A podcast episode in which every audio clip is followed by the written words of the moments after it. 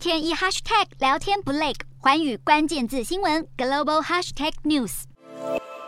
克里姆林宫十二号宣布，总统普丁十九号将前往伊朗德黑兰出席叙利亚问题高峰会，与会者还包括伊朗总统莱西以及土耳其总统埃尔段。三位领导人将针对叙利亚和平谈判进行讨论，而这也会是普丁二月底出兵乌克兰以来的第二次出访。克宫表示，普丁在德黑兰也会与埃尔段另外举行双边会谈，但并没有透露进一步细节。而在俄罗斯与土耳其前往伊朗参加会谈前，美国指控伊朗提供俄罗斯数百架具有攻击能力的无人机，协助俄军攻打乌克兰。不过，伊朗回应强调，与俄罗斯之间的现代化科技合作一直都在继续，且在俄军二月进攻乌克兰之后，相关合作并没有特别的进展出现。但伊朗当局没有提及无人机，似乎是在回避正面答复。